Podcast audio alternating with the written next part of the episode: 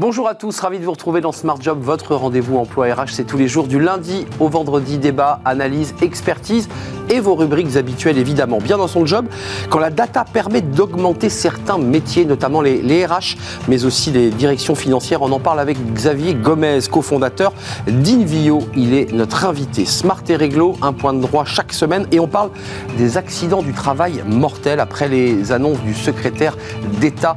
On en parlera évidemment avec Étienne Pujol qui est avocat en droit du travail dans Smart et Réglo. Puis le cercle RH, après le travail hybride, à quoi va ressembler le, futur du travail? Eh bien, on en parlera à l'occasion euh, d'une étude, d'un baromètre euh, présenté par l'ANDRH et le BCG. Ils sont nos invités. Puis, fenêtre sur l'emploi, recruter autrement sur les réseaux sociaux. On en parlera avec Gauthier Bayeul, fondateur d'Hippolyte RH. Voilà le programme. Tout de suite, c'est bien dans son job. Bien dans son job, avec Cégide Talentsoft, la solution intégrée de gestion des talents.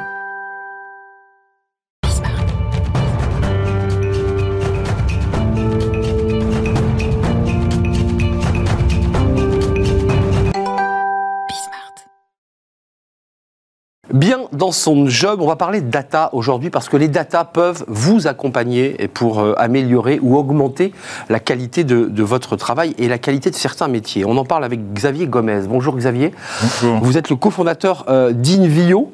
Euh, vous l'avez créé en 2018.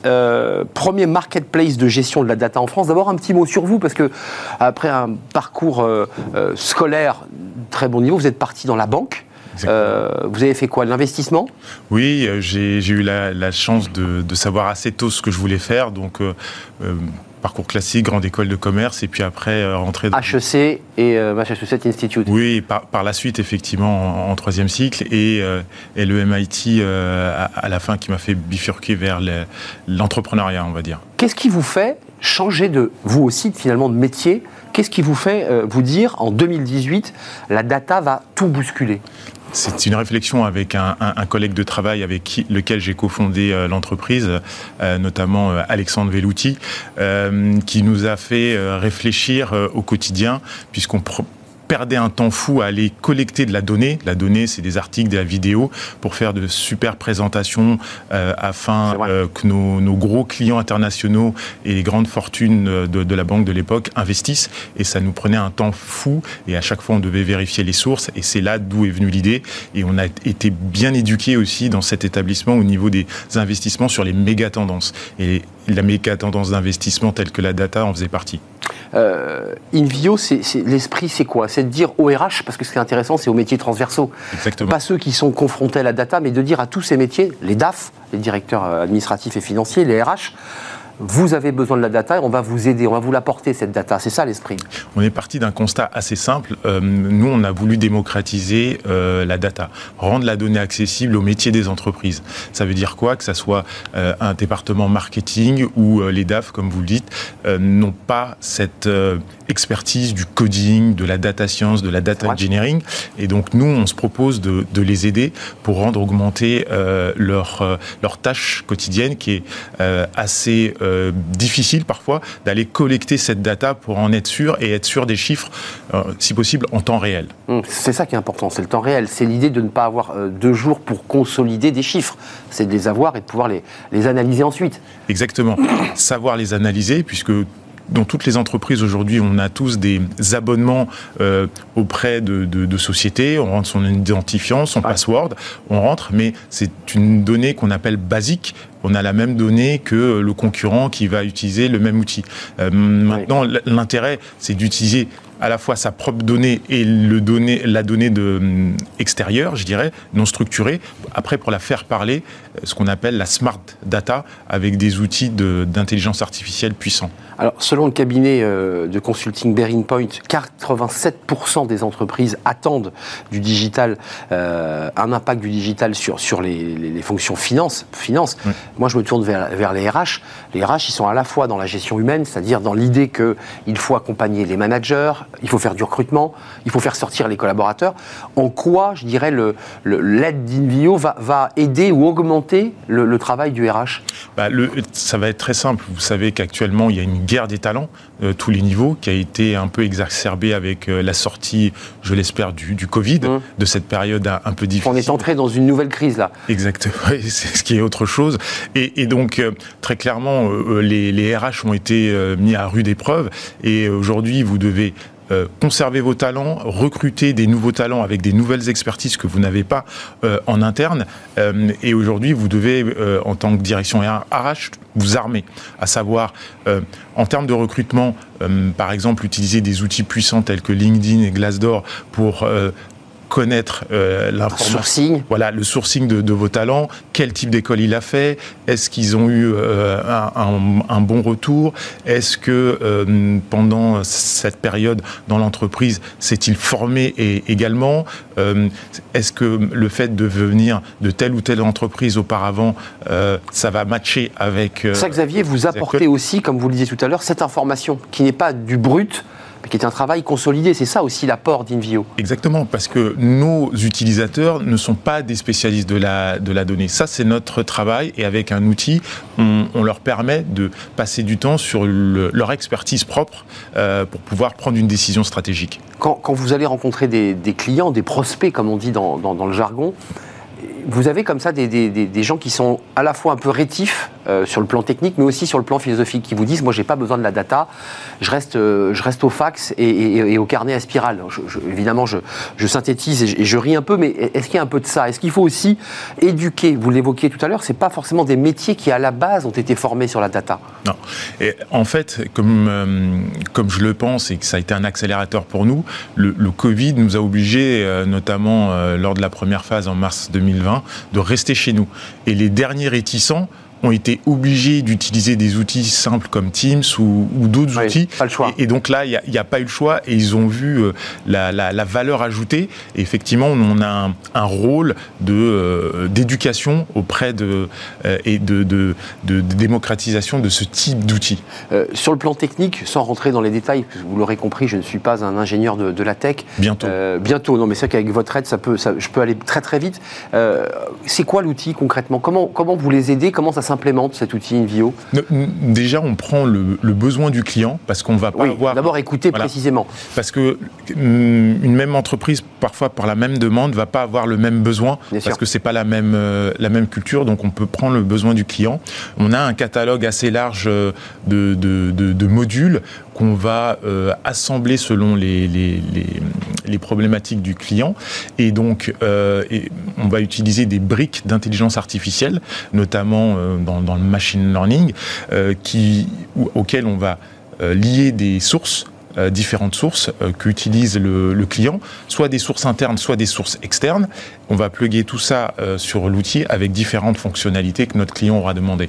Euh, donc c'est l'intelligence artificielle, euh, c'est ça, hein, c'est des briques d'intelligence. Des briques d'intelligence et d'algorithme. Ce qu'on appelle le NLP, Natural Languaging Processing, contextualisation, c'est-à-dire que euh, ce sont des algorithmes propriétaires qui sont capables de lire rapidement et de détecter des articles, des vidéos ou, ou des, des, fichiers, de les classer, de les nettoyer et de les rendre à disposition de manière intelligible à l'utilisateur. Donc ça veut dire que pour un DRH, quand vous avez installé ce plugin et ce dispositif technique, il a sur son ordinateur des quoi? Des pop-up, des informations qui lui donnent en temps réel, euh, un sourcing, puisqu'il a, j'imagine qu'il y a des mots-clés, comment ça se passe? Exactement, ce sont des, mots-clés, euh, ce qu'on appelle dans, le jargon des tags associés hmm. euh, par rapport à une problématique première. C'est ça la beauté du machine learning, on apprend à l'algo comment, entre guillemets, reconnaître ce que je vais appeler des synonymes.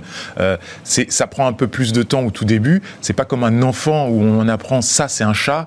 Euh, à l'algo, il lui faut des, centaines d'images de chats pour qu'il sache que c'est. Le volume d'information est plus grand pour un algorithme. Mais par contre, dès qu'il a appris et que c'est validé, après, ça va à une vitesse, c'est 24 heures sur 24, ça ne s'arrête jamais et euh, ça s'arrête jamais. Puissant.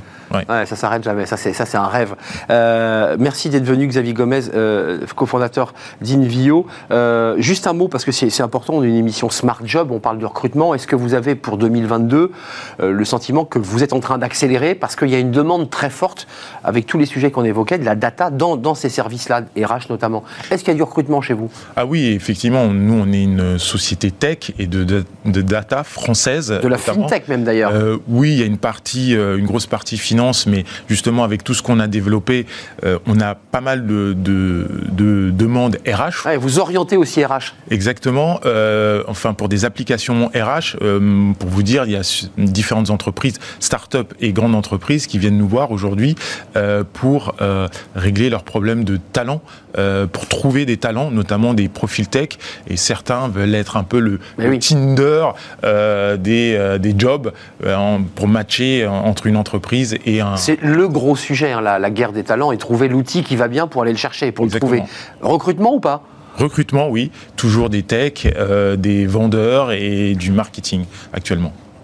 Très bien, merci Xavier Gomez, cofondateur d'Invio, qui est le premier marketplace de gestion, alors vous l'aurez compris, qui ne s'oriente pas uniquement en outils finance, mais qui est aussi un outil qui vous permettra en RH, en, direction administrative et financière, de pouvoir avoir euh, ben, les meilleures informations en temps réel, parce que c'est ça l'enjeu, la, bataille du temps. Merci Xavier Gomez de nous avoir rendu visite.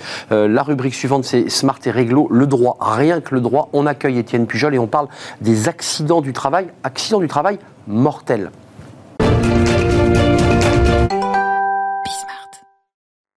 Smart et Réglo, comme chaque semaine, ou presque, avec Étienne Pujol, avocat en droit du travail, cabinet Berilo. Bonjour Étienne. Bonjour Arnaud. Euh, on va parler d'un sujet, alors évidemment dans le lancement qui est, dès, le départ un, peu lourd, euh, on a déjà parlé ensemble des accidents du travail, mais euh, on va parler aujourd'hui des accidents du travail mortels, mm. parce que le secrétaire d'État Laurent Pietraszewski, j'allais dire, a tapé du, du poing sur la table et a décidé de s'engager sur ce sujet. J'ai vu le chiffre, peut-être 550 salariés sont morts sur leur lieu de travail ou en accident du travail mortel. Oui, tout à fait. C'est un chiffre qui est euh, évidemment trop lourd, euh, qui est très important. Euh, il représente en fait un accident du travail sur 1000.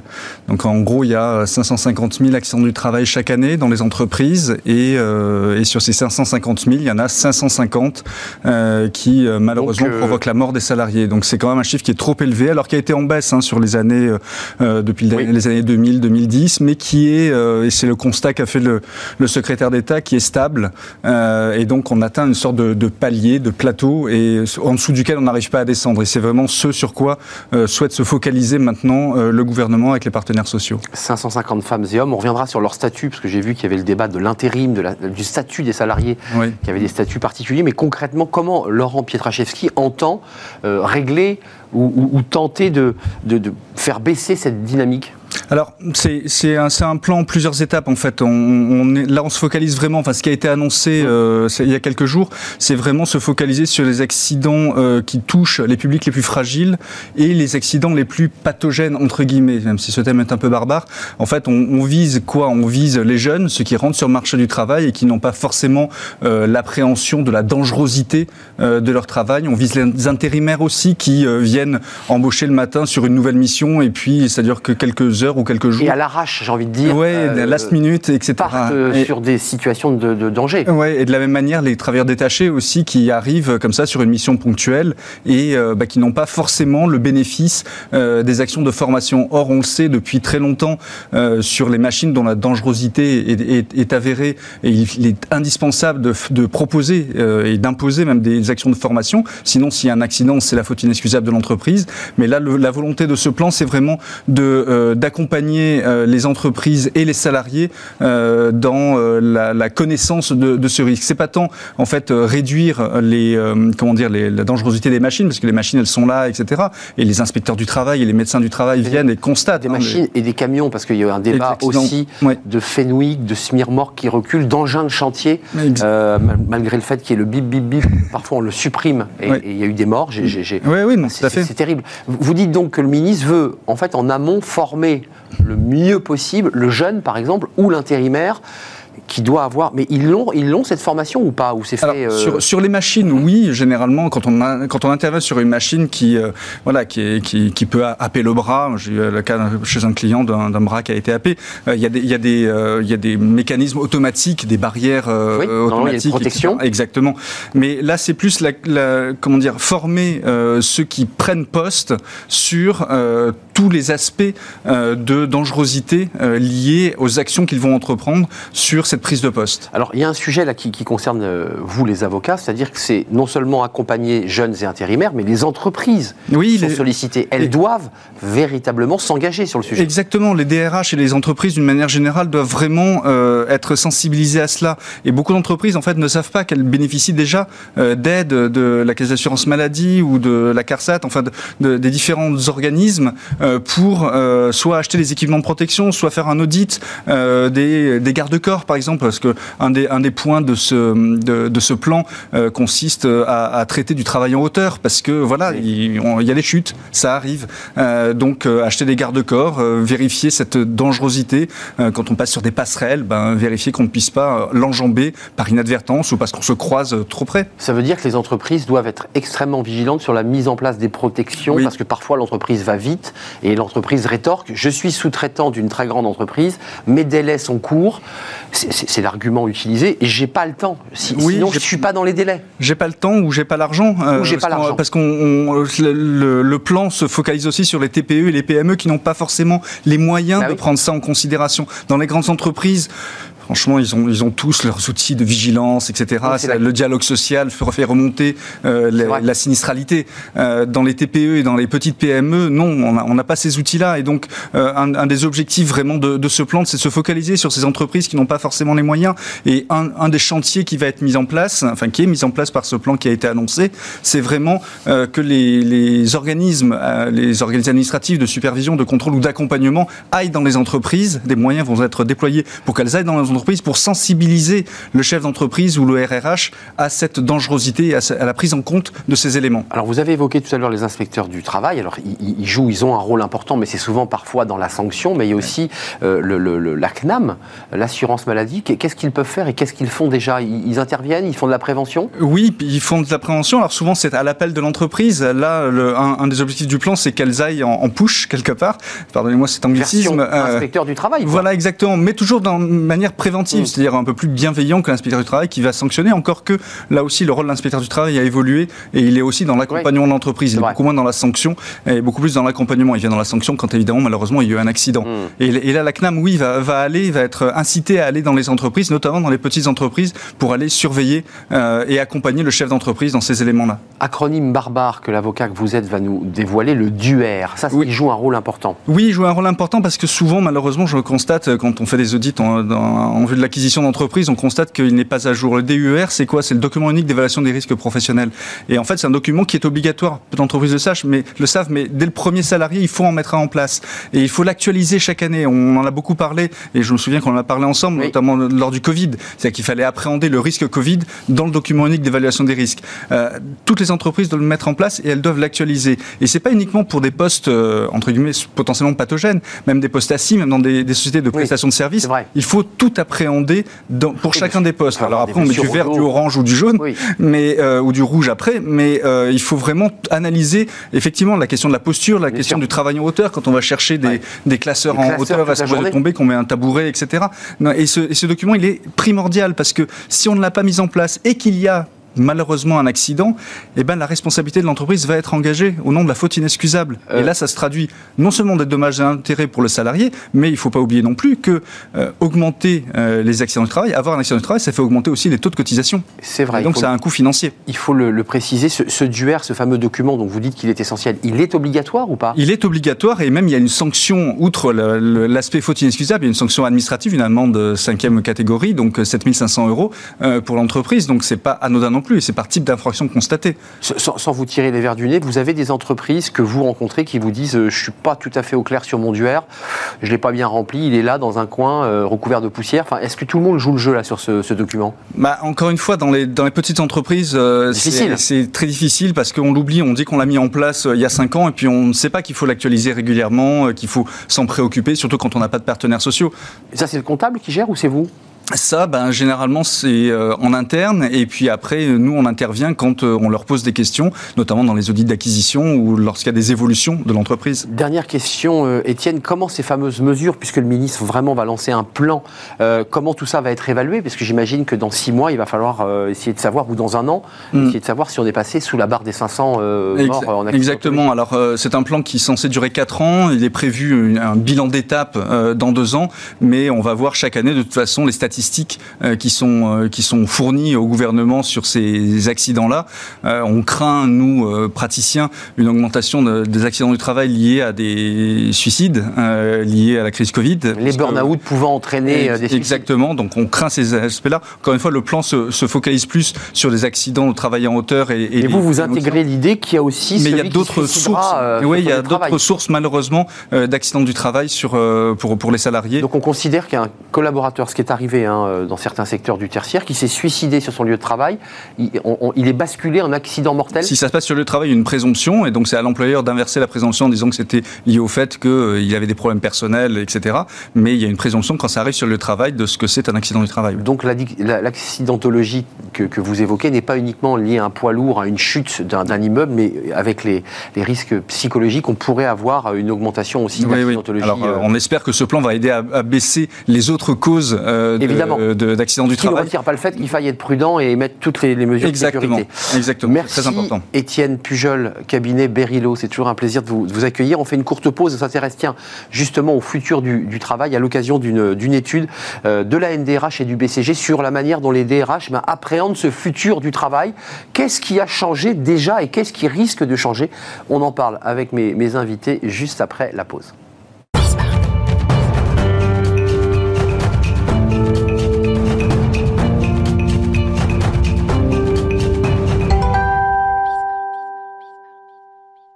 Le cercle RH pour débattre aujourd'hui du travail du, futur euh, à l'occasion d'une enquête BCG ANDRH, euh, le cœur des DRH sondés pour savoir mais comment ils voient ce futur du travail et aussi d'ailleurs comment ils vivent leur transformation depuis la crise Covid parce qu'il s'est passé beaucoup de choses. On en a parlé et cette enquête vient, je dirais, confirmer des choses qui avaient été évoquées sur ce plateau, sur l'hybridation du travail, sur la formation et l'accompagnement des managers qui sont un petit peu perdus et puis des DRH et on y reviendra qui disent, sans d'ailleurs le pointer comme un, problème, disent qu'effectivement, cette hybridation, ce télétravail peut aussi déstructurer la cohésion de l'entreprise parce que les collaborateurs sont moins présents, parce que évidemment certains viennent le lundi et le mardi, d'autres ne sont pas là.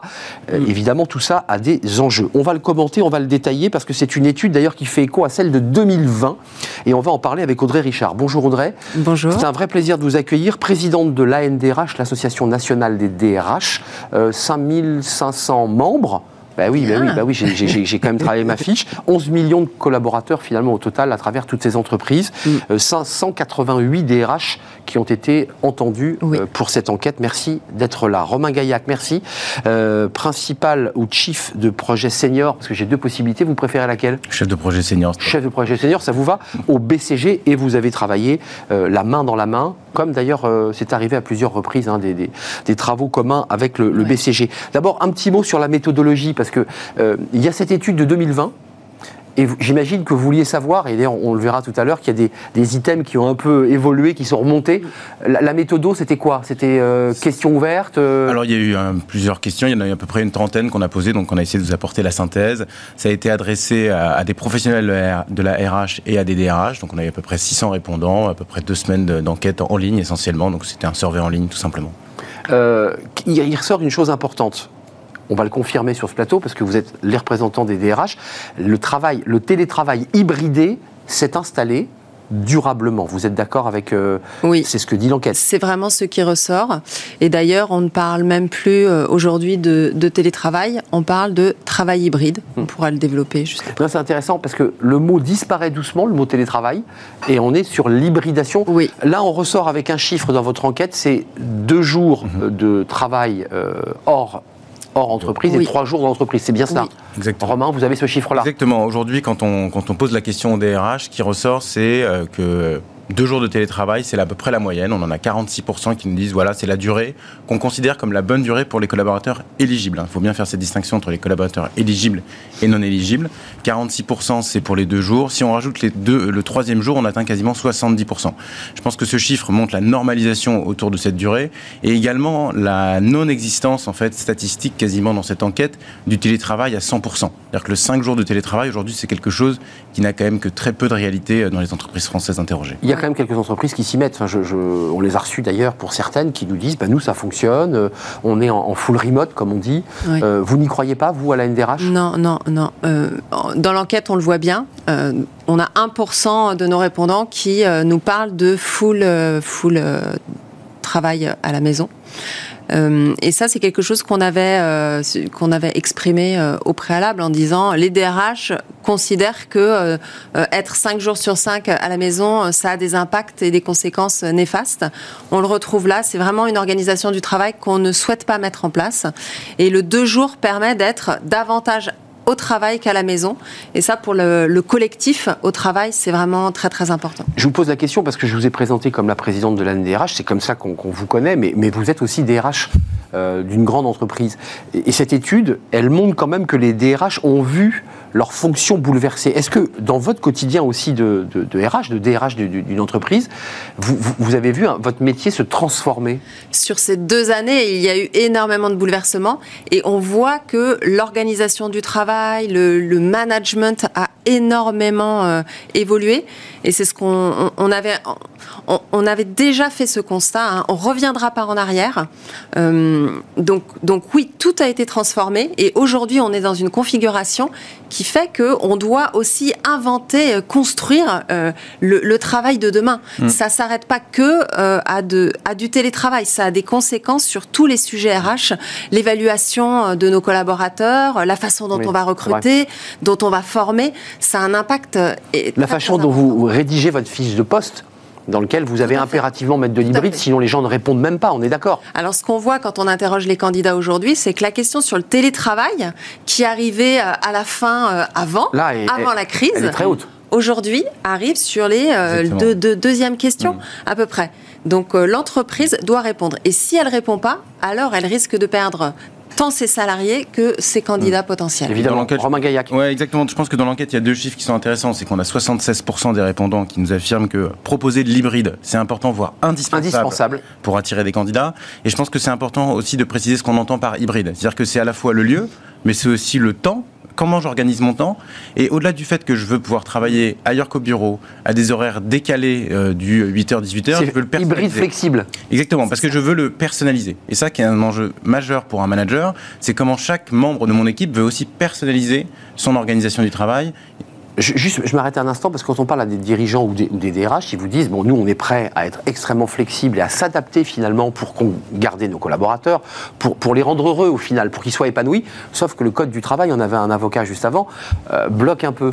Vous êtes, parce qu'il y a un débat. Le salarié vous dit moi, je préférerais bosser de 21h à minuit euh, et me connecter à 3h du matin. il y a quelques sujets sur le code du travail quand même. Alors, c'est peut-être pas la majorité hein, quand même, mais cependant, étant donné que tout a été transformé sur ces deux années euh, ah et, vraiment transformé.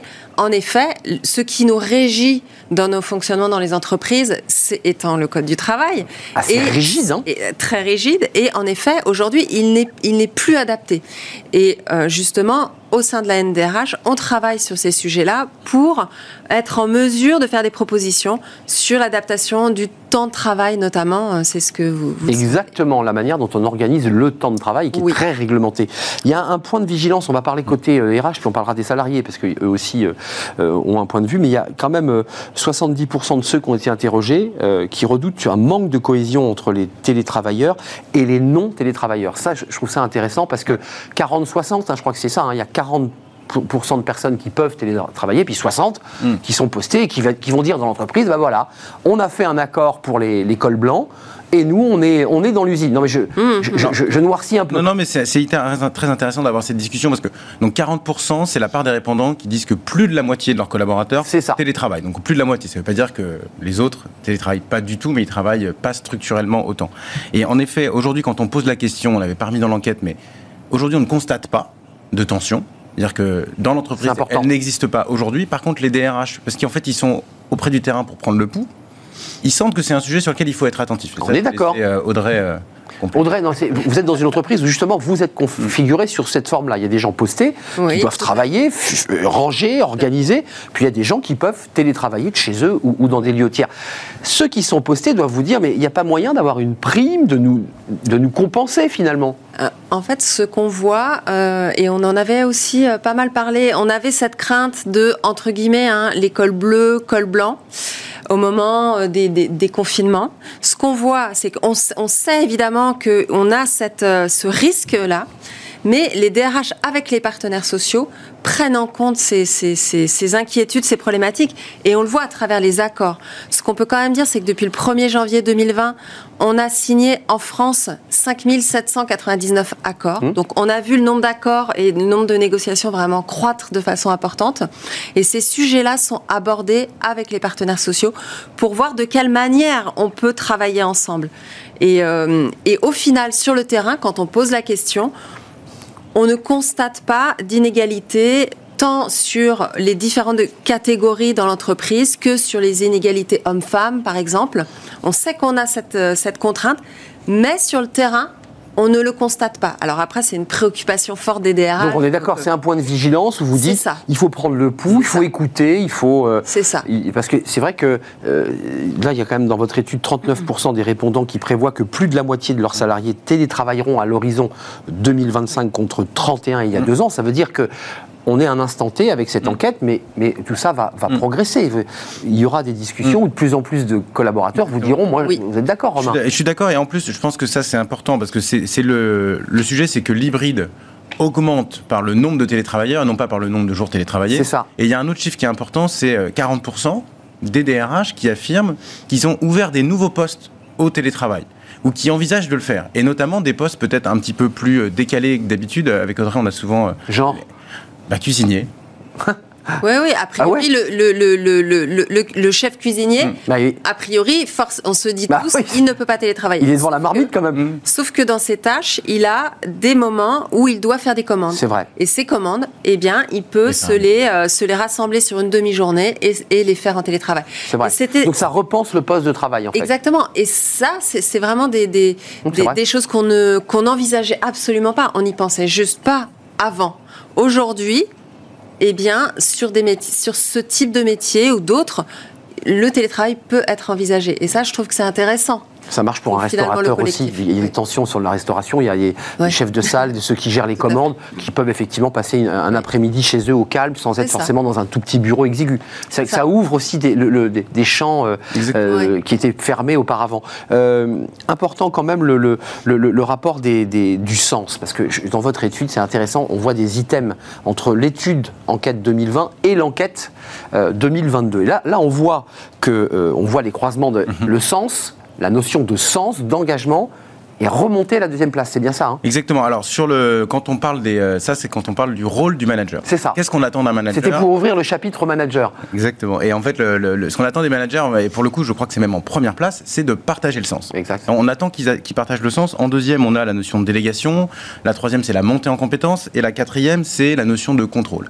Euh, donc ça, c'est des choses qui ont un peu évolué euh, dans des dimensions qui ont été parfois un peu étonnantes pour nous, puisqu'on a des, par exemple, donné des objectifs clairs et redescendu. Donc là aussi, on sent que euh, la mise en place de l'hybride, en fait, ça crée un certain nombre de sujets parfois de, qui sont compliqués pour les managers. Mmh. Et donc du coup, on leur demande de contrôler, on leur demande de déléguer, etc. Excusez-moi, mais dans l'évolution du rôle des managers, la délégation était en sixième position en 2020, mmh. mais elle est passée en deuxième position derrière le sens. En un mot, ceux qui sont interrogés, euh, disent euh, il faut apprendre aussi à déléguer, ce qui semble être un peu difficile. Vous êtes d'accord?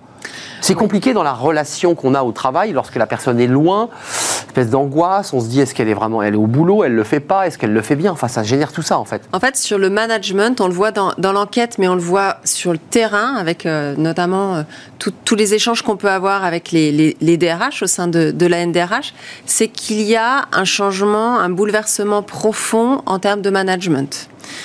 Euh, d'ailleurs, dans l'enquête, on a 90% des répondants qui disent que les, talents euh, ont des attentes différentes. Il y a 90% quand même des, DRH qui expriment ça. Et sur le terrain, ce qu'on voit, c'est qu'en effet, nos salariés, nos candidats, ben, ils attendent autre chose. Et cette période de deux ans où on s'est posé des questions, où on s'est arrêté à la maison, plus rien ne bougeait, les personnes se sont posé des questions sur, sur leur vie au travail. Exactement. Sur, Où suis-je Que fais-je? C'est ça. Et ce qu'on a vu, c'est que des salariés sont sortis du marché du travail, mmh. ont quitté les entreprises parce que ça ne correspondait plus à leurs attentes. Donc ils, sont, ils ont quitté. On voit des salariés qui se posent ces questions-là. Et c'est vrai qu'on le globalise sous, euh, finalement, c'est la recherche de sens. Mmh. C'est ça de façon synthétique. Après, c'est comment l'entreprise, à travers sa raison d'être, par exemple, va parler aux salariés sur euh, ses, envies, sur euh, ce qu'il veut faire de, son, de, de, de sa contribution au sein de, de l'économie. Et, et ça, c'est vraiment très, très intéressant parce que on ne on ne connaissait pas ça auparavant. Donc l'entreprise doit répondre là-dessus. Donc en fait, cette, crise Covid a augmenté, on avait tout à l'heure un invité qui parlait des DRH augmentés grâce aux data, mais ça a augmenté la transformation, ça l'a accéléré. Euh, donc on ne reviendra plus en arrière. Même dans votre quotidien de DRH, euh, j'imagine vous faites des choses que vous n'imaginiez pas faire il y, a, il y a cinq ans. Oui, et après, c'est aussi ça qui est passionnant. Le métier de DRH euh, a énormément évolué sur, sur ces deux dernières années et il va énormément euh, être euh, consolidé et il va son évolution va se poursuivre. Et donc, c'est juste, euh, mm. c'est juste passionnant pour nous. Euh, on est au cœur. Et sur ce rôle de DRH, moi, ce que j'ai trouvé aussi très intéressant dans l'enquête, c'est un chiffre qui, euh, on a 60% des répondants et des répondantes qui affirment que le rôle des ressources humaines a gagné en poids et en influence. Clairement. Pendant ces deux années-là. Pas de doute. Et, et c'est un point qui est très important parce que ça permet aussi de positionner la fonction RH pour aussi les grands chantiers de demain de l'entreprise. La transformation digitale, la mise en place de l'intelligence artificielle, les sujets d'inclusivité. On remet aussi les ressources humaines au cœur de ce sujet-là et non pas non plus simplement comme une fonction régalienne qui va gérer euh, la paye, etc. Hmm. C'est vraiment un sujet qui est clé. Oui, transversal à tous les enjeux de l'entreprise, hein, de la RSE jusqu'aux hmm. enjeux de climat, de biodiversité, de transition. Euh, juste le face-à-face entre l'entreprise qui est en train de reprendre ses marques et qui est en train de se relancer. Alors il y a la crise ukrainienne qui de nouveau euh, disrupte, mais imaginons que cette crise Covid, on en sorte, l'entreprise repart, la croissance revient, mais elle a quand même en face d'elle et vous avez en face, euh, Audrey Richard, des salariés qui vous disent bah, Non, j'ai plus envie de travailler pareil. Euh, qui va gagner dans le bras de fer? Parce que c'est installé objectivement un rapport de force entre les salariés, soit les candidats, soit les salariés. Et ça, vous le sentez. Oui. Vous, vous êtes dans un rapport de force. Oui. Aujourd'hui, on voit sur le terrain, et on en parle tous les jours, cette pénurie de main-d'œuvre dans tous les secteurs dans toutes les zones, dans tous les territoires. Hum. Et donc ça, ça veut dire que les branches professionnelles, elles se remettent aussi en question. Ça veut dire que les entreprises, elles se remettent en question. Il y a des choses à faire évoluer, des pratiques à faire évoluer, du management à faire évoluer. Donc, euh, donc euh, c'est le, le challenge. Et, en effet, il, il faut arriver à, faire ces changements. Mais euh, ça passe, excusez-moi d'être un peu concret, parce que là, on a interrogé, vous avez interrogé les DRH.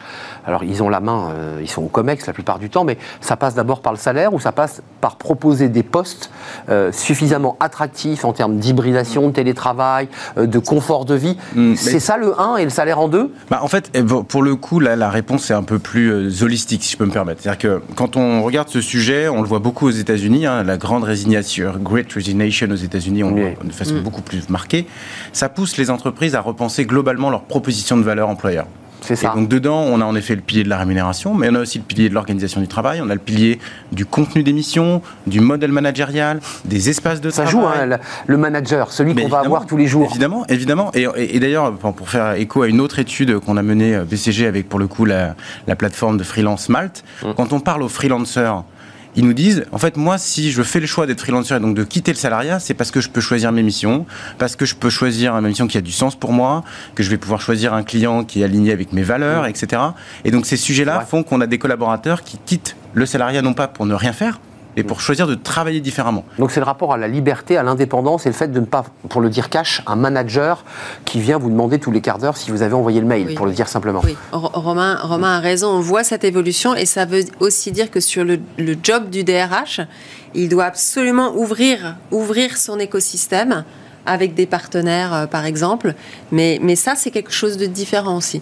Euh, il y a des points de vigilance quand même. Bon, Mhm. Ceux-là, on les avait identifiés, vous les aviez identifiés sur, euh, pendant la crise Covid, mais il y a l'augmentation des risques psychosociaux. Ça vous, les DRH disent, attention, on le voit en ce moment, des burn-out, des salariés un peu perdus. Ils sont perdus, les salariés, ou pas? Parce qu'il y a, il y a les salariés qui sont dans le rapport de force et qui, qui sont un peu en, en situation d'avantage, voilà, qui ont pris un peu la main. Puis il y a quand même un certain nombre, vous devez peut-être aussi les croiser, qui sont un peu perdus, qui qui s'y Oui. qui s'y retrouvent pas dans ce monde hybridé du futur. Oui, c'est pour ça que aujourd'hui, l'enjeu majeur, alors euh, on en a plein, hein, mais l'enjeu euh, prioritaire, je dirais que c'est le collectif au travail. Comment nous, en tant que DRH, on arrive à travailler tous ensemble, évidemment avec les managers, pour recréer ce collectif qui a été, euh, qui a été abîmé pendant, pendant, pendant la crise. Et on voit que le télétravail permet de mettre peut-être davantage en exergue aussi l'intérêt du présentiel. Parce que c'est le présent, c'est grâce au présentiel que on va réussir à faire des moments de, de, de convivialité, recréer, recréer ce collectif. Hmm. Vous êtes d'accord, euh, Romain? Je suis complètement d'accord avec ce que dit Audrey. Je pense que si le présentiel Il y a permet... des salariés qui disent moi j'ai envie de venir dans mon entreprise plus pour être dans un bureau tout seul mais pour être dans des alors ça, ça. ça ça peut choquer certains patrons je dirais à l'ancienne mais pour avoir du lien social pour Mm. pouvoir faire des réus pour donc pour ça- penser l'entreprise aussi Exactement, parce que aussi je pense que quand on revient sur site, on revient dans un espace euh, dédié et protégé pour le travail. C'est-à-dire que travailler à la maison quand on est célibataire, bon, ça peut être un peu ennuyeux parce qu'on est seul, mais travailler à la maison quand on a des enfants ou on peut avoir plusieurs générations sous le même toit, là pour le coup, en fait, ça crée une tension sur le, temps à consacrer au travail qui est pas forcément aligné avec celui de ses collègues, etc., qui en fait met les collaborateurs dans une situation de de risque pour le coup euh, évidente. Et c'est vrai que revenir sur site, au-delà de rapporter de la convivialité, ça permet aussi de se recentrer en disant en fait je suis au travail pour un instant où je vais faire mon travail. Euh, un mot sur les, inégalités hommes-femmes, Mhm. c'est aussi des, des critères, enfin je dirais très, très juridiques, hein, parce que les- la loi euh, oblige les DRH à, à bien stipuler dans des tableaux. euh, 77% des répondants et répondantes euh, affirment que le développement du télétravail hybride à grande échelle n'a pas augmenté les, les inégalités hommes-femmes. Oui, c'est ce qu'on disait tout à l'heure. On sait que il peut y avoir un risque, mais sur le terrain, on ne constate pas cette, euh, une, une augmentation de. Enfin, on ne constate pas de problématique. Après, on peut regarder ce qui s'est passé sur l'index euh, égalité homme-femme, Mm, hein, mm. qui est sorti en mars. Oui. On voit qu'il a augmenté d'un point, certes, c'est peut-être pas Mais- une grosse augmentation, mais cependant, il a augmenté. Donc, et ça, ce sont des sujets qui sont traités par les RH euh, avec soin. Euh, un, un mot sur cette question-là, sur l'inégalité Oui, mais je pense qu'en effet le, le- le chiffre est assez parlant. Quand on pose la question après euh, à, nos, à nos répondants et répondantes sur s'il devait y avoir un risque d'inégalité entre les hommes et les femmes, sur quel sujet il se porterait Ce serait sur l'équilibre vie personnelle, vie professionnelle. Exactement. Donc là, on revient sur des sujets malheureusement assez classiques de euh, charge de travail domestique entre les hommes et les femmes. Et, euh, et donc c'est pour ça que les DRH, sont, pour le coup, doivent être très proches pour prendre ce pouls-là et être capables de, de mettre des, des- Dernier, dernier chapitre, je ne voulais pas qu'on l'oublie parce que il y a toute la transformation de l'entreprise euh, que vous accompagnez, que vous avez accompagné, et puis il y a les enjeux stratégiques. C'est-à-dire que vous êtes un peu attendu au tournant, les DRH. Oui. Euh, C'est-à-dire que vous vous êtes retrouvés en première ligne, voilà, sous la lumière. Et, et là, c'est vrai qu'il y, a- il y a quand même pas mal de choses. Il y a des attentes, euh, l'accélération de la transformation digitale. Ju- Juste d'un mot, c'est pour ceux qui nous regardent, c'est quoi la transformation digitale dans les services RH C'est-à-dire que vous avez plus que des outils en, en algorithme, Alors, Romain? Ouais. Alors là, en l'occurrence, dans l'enquête, on parle de la transformation digitale de l'entreprise. D'accord. On peut parler de la transformation digitale des fonctions RH. mais- mais Vous là- avez sauvé Audrey Richard Non, de bah, cette question. Mais Non, je- non, mais je- c'est exactement ce que je voulais souligner. Et la transfo digitale, elle, vous impacte aussi, hein c'est- ah bah, elle nous impacte de plein fouet. Ah ouais. et, et ça, ça, ça, juste, ça veut dire que, en effet, le RH est là pour accompagner l'entreprise dans sa transfo digitale, qui est un, un- un objectif stratégique. Et si l'entreprise le fait pas, alors elle sort du marché. Donc, c'est être collé au business. Et en tout cas, en tant que DRH, c'est accompagner ces- ces DG, ces présidents pour que l'entreprise soit à la hauteur. Hmm. Après, on peut aller regarder ce qui se passe dans les équipes RH en France. Alors dans en l'entreprise, effet, ouais, dans l'entreprise c'est 74% et chez vous, chez les RH, la transfo euh, digitale, elle, euh, elle est un peu plus bas. Euh, c'est pas tout à fait les mêmes items quand on, Mm. on interroge les RH ou quand on parle de En fait, l'entreprise. la, la question qu'on a posée, c'est euh, vous, DRH, quels sont les chantiers prioritaires de l'entreprise? Donc là, bien sûr, ressort transformation digitale. Après, on leur pose la question sur quel sujet vous considérez que vous comme leader? Et donc, en effet, Sur la partie transformation digitale, ils se considèrent moins leaders que sur l'inclusivité, par exemple. C'est clair. Donc parce que c'est des sujets qui sont parfois plus. Euh, les organisations agiles, c'est-à-dire ce qu'on vient d'évoquer, là, là, ils, disent ça, c'est notre. Euh, et, et l'inclusivité, mm. comment vous, c'est quelle définition que vous donnez BCG NDRH C'est euh, c'est pas uniquement l'accès des personnes handicapées à l'entreprise, non, non, c'est plus large. et inclusion. On est d'accord, parce qu'on utilise parfois ce mot à, Non, non, mais mm. certains parlent de diversité et d'inclusion, et, vous dites inclusion. ça, c'est un autre enjeu. Et, et puis, il y a la réduction des coûts quand même à 39%. C'est-à-dire qu'au même moment, il faut aussi, je, le redis, l'entreprise, il faut qu'elle relance son activité, qu'elle crée, de la, crée de la valeur. Bien sûr. Après, ce qui ressort vraiment, c'est que euh, on a bien sûr nos sujets RH, mais ce qu'on voit euh, là, ou en tout cas nous, le, point d'attention qu'on a noté, c'est attention à rester collé au business. Attention à ne pas perdre de vue que notre rôle, il est, il est, il est vraiment là. C'est un jeu d'équilibriste. Hein et justement, on a été pendant deux ans dans, euh, dans l'accompagnement de l'entreprise pour euh, sa survie, sa poursuite d'activité. Euh, attention mm. à, maintenir ce rôle euh, de proximité avec, euh, avec nos, nos dirigeants. Mm. Romain, pour conclure, le, le, travail du futur, en, quelques mots, ça serait quoi si on se projetait à 2025-2030, puisque c'est un peu l'idée que mm. vous faites? Vous allez refaire des enquêtes, évidemment. À, ça serait quoi le, travail du futur? Je pense que le travail du futur, il est déjà là, en réalité. On est dedans. Hein. On est dedans. Aujourd'hui, on va avoir, je pense, sur les prochaines années, des, des ajustements, mais si on n'a pas une deuxième crise qui arrive, et je ne le souhaite vraiment pas, je pense qu'on va avoir des ajustements justement en réalité plutôt à la marge. Sur la façon de travailler, sur le fait qu'on va travailler deux jours, trois jours. Et maintenant, ce qu'il va falloir euh, ancrer, c'est les nouvelles pratiques et s'assurer que tout ça se fait dans la dans, entre guillemets, dans, euh, pour le bien-être de tous et de toutes. Je pense qu'aujourd'hui, c'est vraiment une question d'alignement des intérêts de chacun. Vous militez aussi pour une, agilité du code du travail. Excusez-moi d'y revenir, mais on ne peut pas avoir des murs très épais à l'intérieur duquel euh, tout, enfin, tout le monde se dit agilité, flexibilité. Sauf que le cadre qui vous est imposé, ce sont des murs qui font 3 mètres d'épaisseur. Oui, oui, Il y a un sujet quand même. Du côté de la NDRH, on va porter cela avec les DRH euh, vraiment impliqués sur euh, une modification, une évolution, pour que ça colle à la réalité euh, d'aujourd'hui. Sans pour autant délaisser la qualité de travail, parce qu'il y, a cet enjeu évidemment qui dit quand on touche au code du travail, c'est pas du tout. Enfin, j'imagine que l'esprit, c'est de garder la qualité de vie au travail mais une certaine souplesse, rien que dans les horaires. Sinon, vous vous retrouvez hors la loi un coup sur deux, pour le dire simplement. Un salarié peut se retourner en disant bah, on m'a autorisé à le faire alors que lui-même était demandeur de, travailler en, agilité. Vous êtes d'accord avec cette idée ou pas? Ou est-ce que vous êtes dans une position de neutralité au BCG sur le Code du travail? Moi, sur le Code du travail, je ne m'exprimerai pas. vous êtes dans une position de neutralité.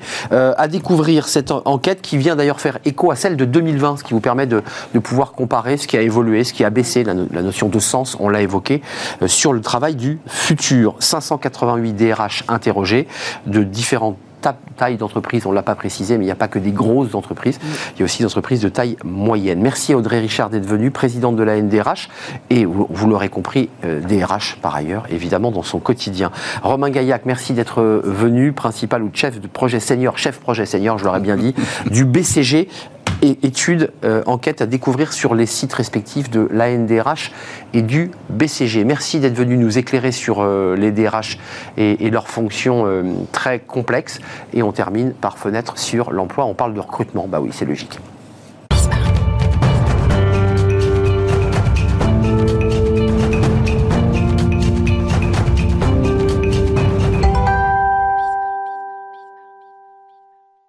Fenêtre sur l'emploi pour parler évidemment recrutement, recruter autrement sur les réseaux sociaux et on va en parler avec euh, Gauthier Bayeul, fondateur d'Hippolyte RH. Alors d'abord, double question, Hippolyte RH, pourquoi? Alors, pour deux choses. Un, la première, c'est que je voulais euh, appeler mon fils comme ça et, et, mon épouse. Et c'est votre bébé en fait. Et c'est mon bébé et c'est moi un bébé que je que je deuxième enfant en fait. C'est mon, deuxième, mon troisième du coup, mais que je cultive euh, de jour en jour. Et puis il y a ce sentiment de puissance et d'assistance auprès de recruteurs aujourd'hui qui en ont grandement besoin. Et puis c'est vrai que c'est tout à fait reconnaissable, Hippolyte RH. Euh, un, mot sur votre parcours, c'est intéressant parce que on reçoit beaucoup de, de, jeunes entreprises. Vous êtes une jeune entreprise. Comment on comment on invente, comment on crée? On va revenir évidemment sur votre modèle, mais comment on bâtit une stratégie pour arriver à Hippolyte RH Alors, si vous voulez, bon, j'ai une formation école de commerce plutôt traditionnelle, avec euh, quelques années euh, en tant que salarié dans des groupes comme IBM, euh, plutôt une formation mixte commerce et développement. Derrière, première création d'entreprise il y a 7-8 ans maintenant, quitter Paris, euh, rejoindre la province. Bien avant la crise Covid. Bien avant la crise Covid, un peu précurseur là-dessus. Et euh, démarrage d'une activité de développement informatique et euh, sectoriel. Le premier secteur qui nous a fait confiance, c'est le recrutement, les ressources humaines. Donc du coup, on a bâti des outils de mobilité interne, des outils de, de bourse emploi interne, des outils, des portails de recrutement. Et puis, de fil en aiguille, on a monté de l'expertise sur ces thématiques RH. On a agrégé énormément de data, donc euh, de données à la fois sur les besoins des entreprises, sur les compétences des collaborateurs. Mmh, et puis, de fil en aiguille, on a monté ce modèle euh, d'Hippolyte, qui est une stratégie de sourcing un peu différenciante par rapport à ce qui se fait habituellement. L'idée, c'est que vous allez sourcer sur l'ensemble des réseaux sociaux. Oui, tout à fait. On est d'accord Tout à fait. C'est-à-dire qu'il faut l'outil informatique, excusez-moi, qui aille absorber par des items, par des, par des mots-clés, encore une fois. Euh, c'est ça l'idée. En fait, l'idée, ça va être de, de, sponsoriser, de valoriser à la fois la marque employeur de nos clients. Donc la, les... la, projeter sur les réseaux Exactement. La projeter sur les réseaux, sur les différents réseaux sociaux. Valoriser cette marque employeur et valoriser les opportunités de poste de nos clients.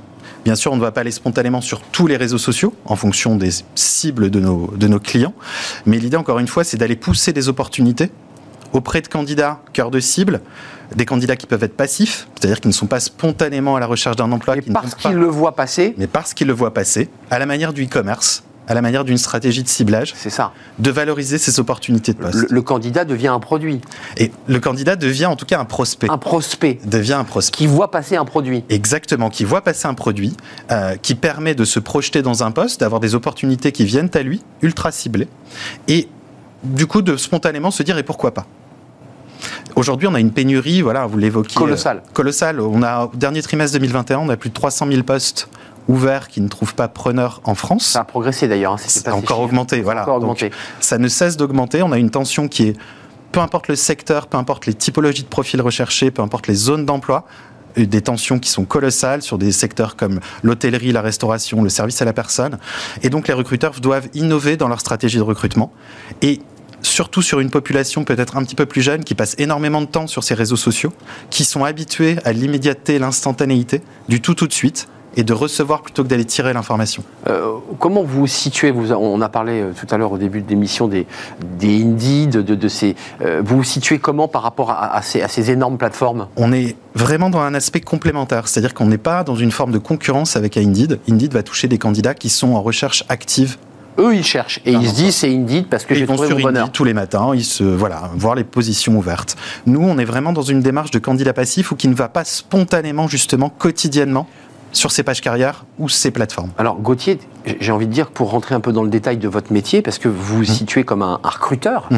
euh, c'est quoi votre métier concrètement? C'est d'avoir le meilleur ciblage, c'est de toucher les meilleurs profils, parce que c'est ça l'enjeu en fait. Il y, a plusieurs métiers, il y a plusieurs métiers dans notre métier. Il y a un métier effectivement d'expertise de data et de réseaux sociaux, donc d'expertise au niveau de publicité, de comment faire la publicité, quels sont les messages qui vont être impactants, quels sont les visuels, les vidéos. Aujourd'hui, on fait beaucoup de promotions de vidéos très courtes, moins de 12 secondes. Au-delà de 12 secondes, en fait, vous perdez l'attention du candidat prospect. Euh, c'est terrible. C'est terrible, mais on est dans cette culture d'instantanéité, de rapidité, de tout tout de suite. Donc, il faut s'adapter une vidéo de moins de 12 secondes et un message qui vous, qui vous ah, éclate au visage. Exactement. C'est-à-dire que la marque de l'entreprise. Exactement. C'est ça. Exactement. La marque, quoi La promesse euh, quelle est la valeur et comment, euh, comment je donne envie à des candidats. Donc c'est un mix entre de la tech, puisque on est vraiment dans la tech, tech pure, oui. mais en même temps dans de la communication traditionnelle, c'est-à-dire quel mot utiliser, quelle couleur, euh, quel graphisme. C'est, ça, ça c'est aussi voilà, c'est de la créa en fait. Exactement. Donc il y a la double casquette, il y a à la fois la, la casquette tech, tech pour toutes les audiences, les algos, et la casquette accompagnement conseil. Nos clients sont aussi très demandeurs de conseils sur la, les messages, les visuels à utiliser, comment modéliser, comment donner envie, hmm. comment passer. Oui, vous avez l'expertise aussi pour voilà. leur dire attention, ça c'est pas la bonne police, c'est pas. pas la bonne couleur, c'est pas le bon réseau. Exactement. Vous ciblez quoi? C'est euh, Insta, TikTok, enfin j'imagine tout ce qui peut toucher les, les jeunes euh, euh, salariés? TikTok, Instagram, Snapchat, euh, Twitter, évidemment LinkedIn. On va sur des réseaux YouTube, Reddit, Spotify. On fait des spots aussi audio pour nos clients. donc c'est assez diversifié. On va vraiment là où sont nos candidats, les candidats attendu par nos clients euh, Vos clients, ils sont, ils sont nombreux, euh, des entreprises de services, euh, des banques en ligne, des grandes entreprises comme Vinci, par exemple, qui sont des, des conglomérats qui font plein, plein de choses. D'abord, l'entreprise a été créée en 2020. Vous avez déjà un premier retour tableau de bord. Ils vous disent, euh, ouais, ça fonctionne. Co- comment on a la, la, la rentabilité, le, voilà, le métrage de ce que vous faites là? En fait, il y a deux enjeux. Il y a un enjeu, un, de notoriété et de valorisation. C'est ça. Donc, on existe. on existe. Voilà. Et ce qui est très important pour nos clients aujourd'hui, c'est-à-dire que à l'ère d'une tension extrême, un candidat va avoir besoin d'être irrigué de messages Mm. Et de notoriété. Ensuite, le deuxième point, c'est la conversion. In fine, le métrique, c'est l'embauche derrière et le Ah nombre oui, de candidats qu'on a. Ils vous disent, nous, on n'a pas embauché. hein. C'est ça. Ou on a embauché. Où on a embauché, exactement. Et combien on a embauché Et on a un ROI de la campagne. Et donc nos clients aujourd'hui nous font confiance. On a un peu plus de 400 clients aujourd'hui. Et on Alors, les le. ROI, c'est intéressant, c'est un, acronyme très important, ça, dans, dans la. euh, Dans la fonction RH, ça veut dire quoi, le ROI la, la rentabilité, le nombre d'embauches versus le budget que j'ai dépensé C'est ça. pour atteindre. euh, Pour atteindre... J'investis tant dans votre campagne Exactement. et dans votre stratégie. Exactement. On vous paye, et puis après, derrière, j'ai combien. X embauches. C'est ça. Exactement. Et le ROI est bon? Le ROI est très bon euh, sur différents secteurs d'activité. On teste euh, sans cesse de nouveaux secteurs puisque aujourd'hui on adresse donc service à la personne, euh, on recrute des développeurs, on recrute des techniciens, on recrute Oui. des experts comptables. Oui.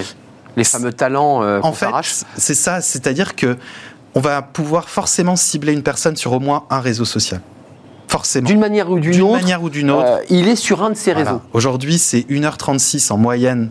Vous n'avez pas parlé de Facebook Ça, Alors Facebook, si, Un peu tout dépend des typologies de Ouais, profils. parce que ça a vieilli, Facebook. Pas des en fait. jeunes, Ouais, pas des pas- jeunes. Ah, bah clairement pas. En fait, les jeunes utilisent Messenger, Bah oui. mais plus du tout Facebook. Exactement. Par contre, des profils techniciens de maintenance aujourd'hui qu'on recrute pour différents clients, on va en trouver énormément sur Facebook. Hmm. Des chauffeurs, des conducteurs. Donc c'est passionnant, il y a une sociologie des réseaux Exactement, complètement. sociaux. Euh, Bon message, bonne audience, bon moment. euh, la suite de votre aventure, parce que Hippolyte est né en 2020, Mhm.